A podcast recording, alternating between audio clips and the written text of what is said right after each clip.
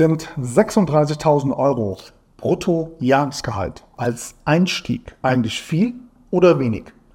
Und unabhängig dessen, wie gelingt es dir als Arbeitnehmer, dein Gehalt bei deinem Arbeitgeber systematisch zu steigern? Wie gehst du da am besten vor? Das alles heute, hier und jetzt in meiner aktuellen Podcast- und YouTube-Folge. Hast du da Bock drauf? Klar hast du da Bock drauf. Wir sehen uns gleich nach dem Intro. Three, two, one, go! You're tuned in to Patrick Griner's podcast show. Your best investment. Get the most powerful advices for your personal success, your money, and your future investments. Follow Patrick on his Facebook fan page and ask him all your personal questions. He will give you valuable recommendations answered live right in the show from his networking partners, which are some of the most successful entrepreneurs, speakers, coaches, and business personalities in Europe. So get ready for your personal and financial breakthrough and enjoy this upcoming show. Liebe Podcast- und YouTube-Community, herzlich willkommen zu einer neuen Ausgabe meiner Show Deine beste Investition.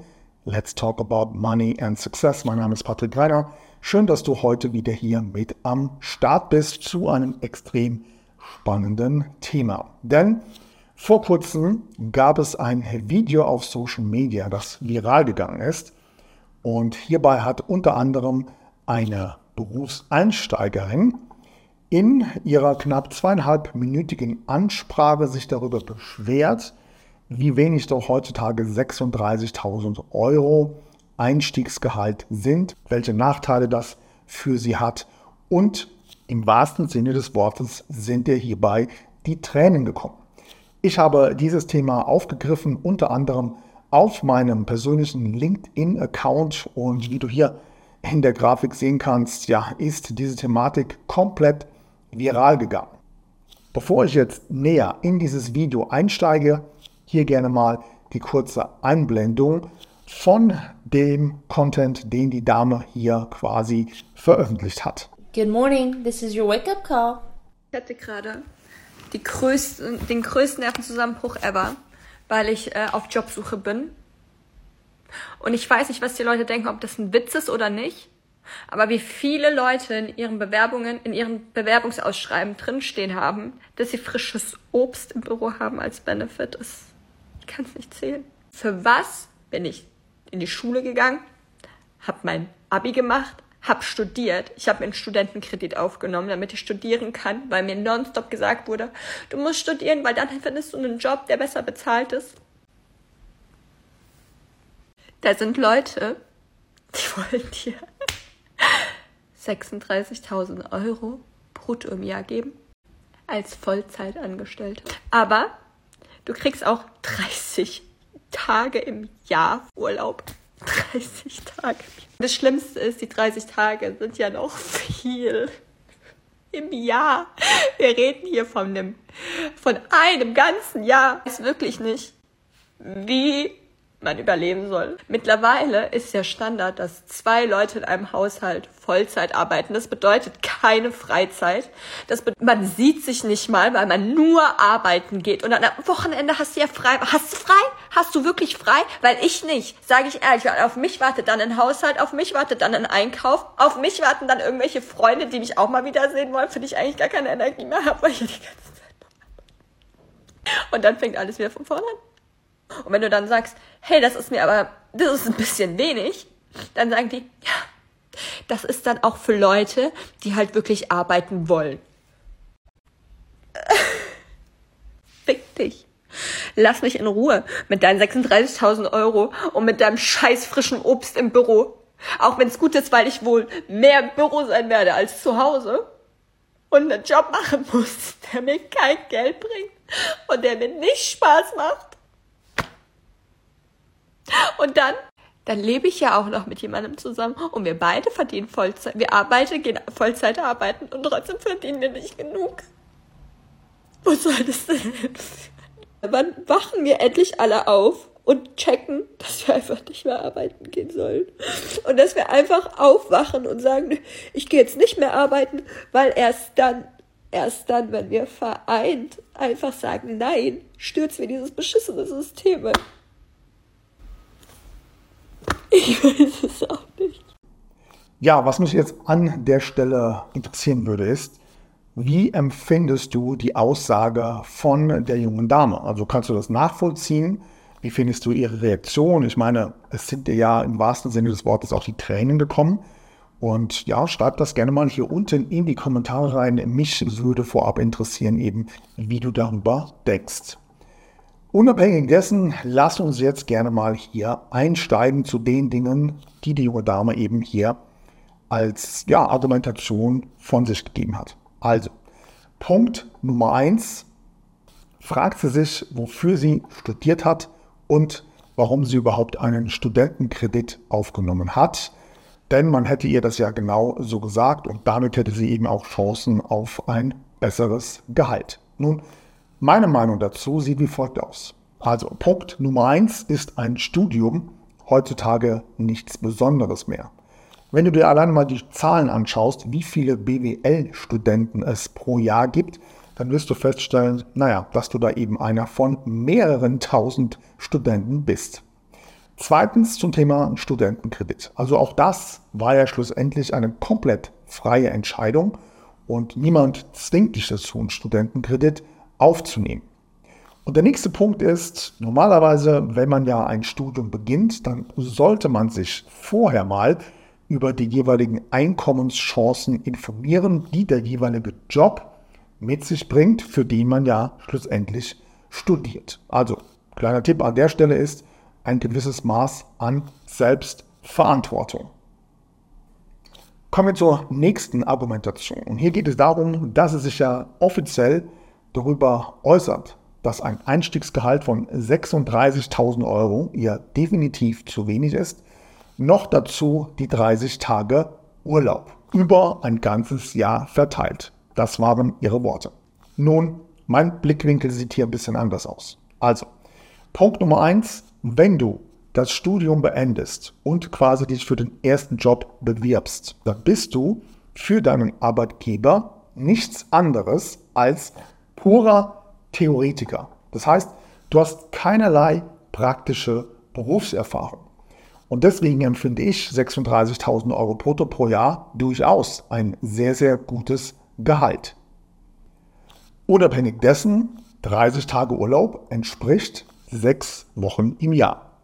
Wenn wir uns jetzt noch anschauen, dass wir in Deutschland neun Feiertage haben und inklusive das Ganze mit ein paar Brückentage clever kombinieren können, dann kommen wir teilweise auf fast zwei Monate Urlaub pro Jahr und zwar voll bezahlt. Wenn du dir hierzu beispielsweise im Vergleich mal die USA anschaust, wie viele Urlaubstage dort tatsächlich im Durchschnitt der Arbeitnehmer erhält, dann wirst du feststellen, dass du mit 30 Tage Urlaub pro Jahr schon sehr, sehr gut aufgestellt bist. Kommen wir zu ihrer nächsten Argumentation. Und hier spricht sie darüber, dass sie ja am Wochenende nicht wirklich frei hat. Denn am Wochenende müsse sie ja die Hausarbeit erledigen und einkaufen gehen. Und dann hätte sie ja für Freunde und Familie, ich zitiere, keine Kraft mehr. Nun basteln wir das Ganze mal ein bisschen auseinander. Gehen wir mal davon aus, dass sie unter der Woche eine klassische 40-Stunden-Woche hat. Das bedeutet, der Tag hat 24 Stunden. Davon arbeitet sie 8 Stunden. Bleiben noch 16 Stunden übrig. Jetzt gehen wir davon aus, dass sie 8 Stunden schläft.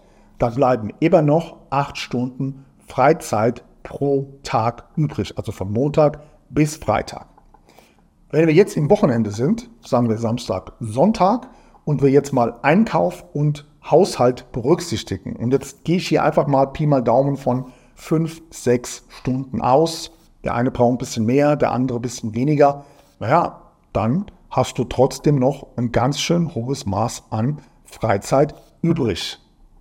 Das heißt, der Kommentar sie wäre die ganze Zeit am Arbeiten und hätte keine Zeit mehr für Privatleben, ist an der Stelle sicherlich etwas überzogen. You got 24 hours in a day. Eight hours you sleep, right? And most people work a nine to five.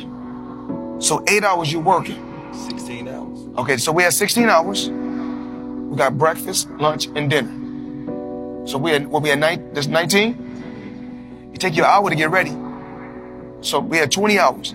So I cannot spend you guys cannot spend four hours going talking about, oh, they lying. Oh, I like this photo. Oh, they faking. Sending photos to other people. Y'all got to get focused. I'm where I'm at because I'm focused. Tunnel vision. I'm focused on what I got to do. Y'all got to have a game plan. Gotta get focused. Kommen wir zu Ihrem nächsten Argument und dem Feedback von bestimmten Arbeitgeber, die ihr gesagt haben, naja, 36.000 Euro brutto ist sicherlich für die Menschen, die wirklich arbeiten wollen. Nun, aus meiner Sicht ist da durchaus etwas dran, denn es gibt viele Berufe und auch viele Arbeitnehmer, die keine 36.000 Euro brutto pro Jahr verdienen und auch trotz alledem schon mehrere Jahre Berufserfahrung haben. Das heißt, man muss das Ganze immer auch im Verhältnis zu anderen Branchen beispielsweise betrachten.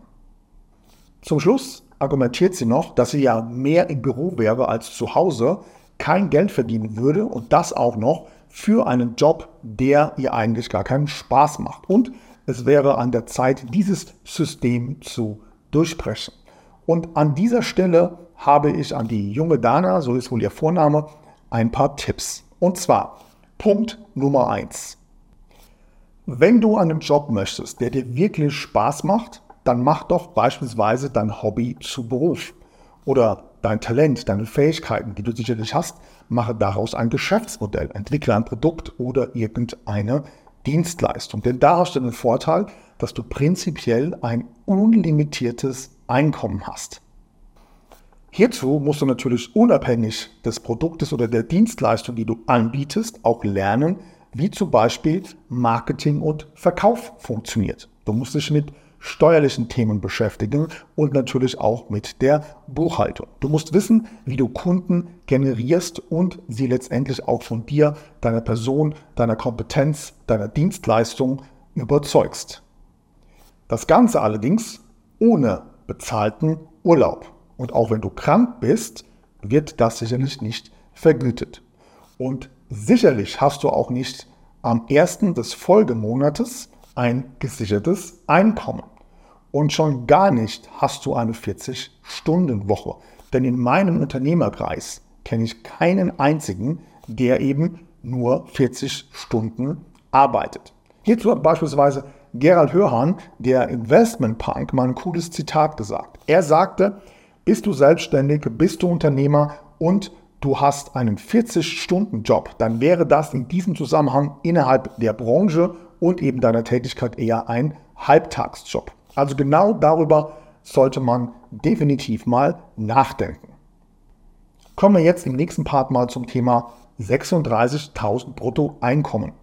Egal ob Einstiegsgehalt, ja oder nein, je nachdem, lass uns hierzu gerne mal ins Detail gehen. Also, Punkt Nummer 1, unabhängig dessen, wie viel Geld du gerade verdienst, dein Einkommen ist immer das Spiegelbild von dem Wert, den du innerhalb deines Marktes oder gegenüber deinem Arbeitgeber präsentierst. Das bedeutet, der Arbeitgeber zahlt dir prinzipiell immer nur so viel, wie er glaubt, dass du tatsächlich wert bist.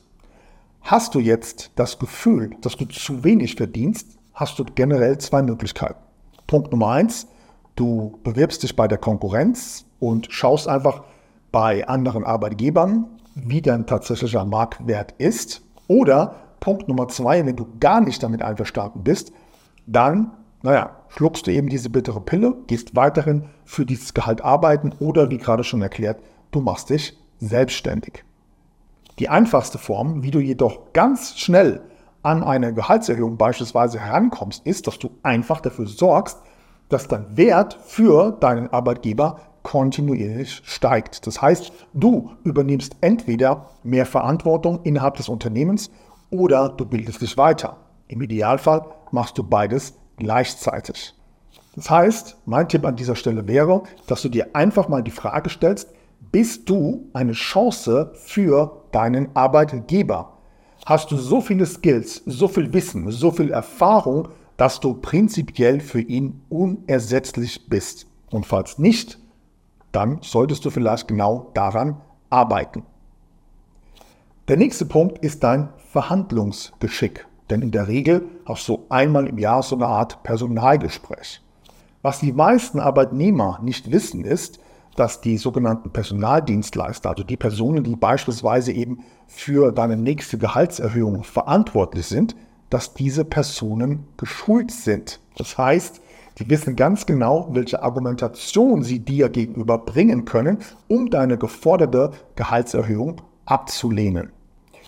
Das wiederum bedeutet im Umkehrschluss, dass auch du durch verschiedene Coachings und Rhetoriktrainings es umdrehen kannst und letztendlich ganz klar argumentieren kannst, warum du definitiv diese Gehaltserhöhung verdient hast.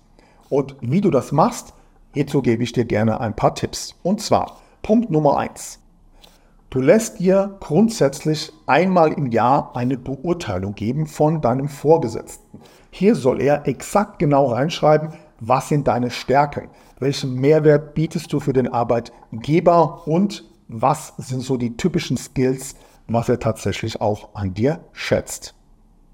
Im nächsten Punkt gehst du erstmal in Vorleistung und zwar für eine bestimmte Zeit. Das heißt, du bist immer überpünktlich. Du übernimmst freiwillig mehr Verantwortung und im Idealfall machst du vielleicht sogar ein paar unbezahlte Überstunden. Ja, das klingt vielleicht im ersten Moment jetzt etwas seltsam, aber du kannst davon ausgehen, dass wenn du solche Dinge kontinuierlich durchziehst, dass das irgendwann positiv auffällt. Hierzu machst du dir natürlich auch deine Notizen. Zu welchem Zeitpunkt hast du welche Aufgaben freiwillig übernommen und auch erfolgreich zum Abschluss gebracht? Wie sind deine Arbeitszeiten? Wo hast du freiwillig mehr Überstunden generiert und die natürlich auch gerne abgeliefert? Denn somit hast du einiges parat, was du in dem nächsten Personalgespräch zwecks deiner Gehaltsforderung auf den Tisch legen kannst. Das heißt an der Stelle ganz, ganz wichtig, du musst erst einmal in Vorleistung gehen und beweisen, dass du tatsächlich die nächste Gehaltserhöhung verdient hast. Solltest du sie jetzt wieder erwarten doch nicht bekommen, dann schmeiß nicht die Flinte ins Korn, denn jetzt hast du eine hervorragende Verhandlungssituation. Du könntest beispielsweise deinem Arbeitgeber Folgendes sagen. Schauen Sie mal, Herr Müller, ich verstehe absolut, dass derzeit eine Gehaltserhöhung nicht in Frage kommt. Mein Vorschlag wäre folgendes. Lassen Sie doch unser Gespräch von heute in sechs Monaten nochmal wiederholen. Das heißt, ich werde Ihnen beweisen, dass ich weiterhin die absolut richtige Person in Ihrem Unternehmen bin, die diese Gehaltserhöhung verdient hat. Und ich würde vorschlagen, wir beide gehen bestimmte Ziele durch, die ich zu erreichen habe, damit dann in sechs Monaten eine Gehaltserhöhung für mich realistisch wird. Was hast du jetzt in dieser Situation getan?